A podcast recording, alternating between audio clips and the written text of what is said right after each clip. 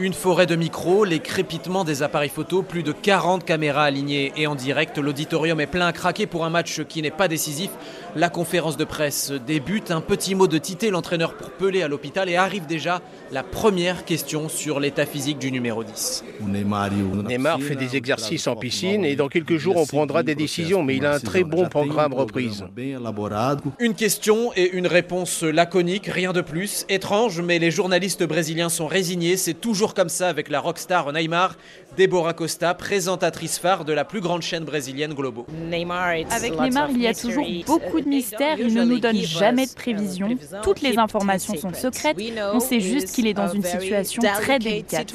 Pas de date de retour ni d'informations sur la gravité de sa blessure, mais le Brésilien est un optimiste de nature, surtout quand il a 10 ans, comme Mathius, fan du milieu du PSG.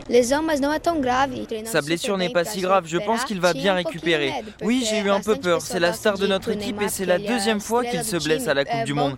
Mais c'est pas si grave, donc c'est une bonne chose. Neymar est très très incertain pour les huitièmes, espéré seulement pour les quarts de finale, mais ça, c'est si le Brésil est encore en compétition.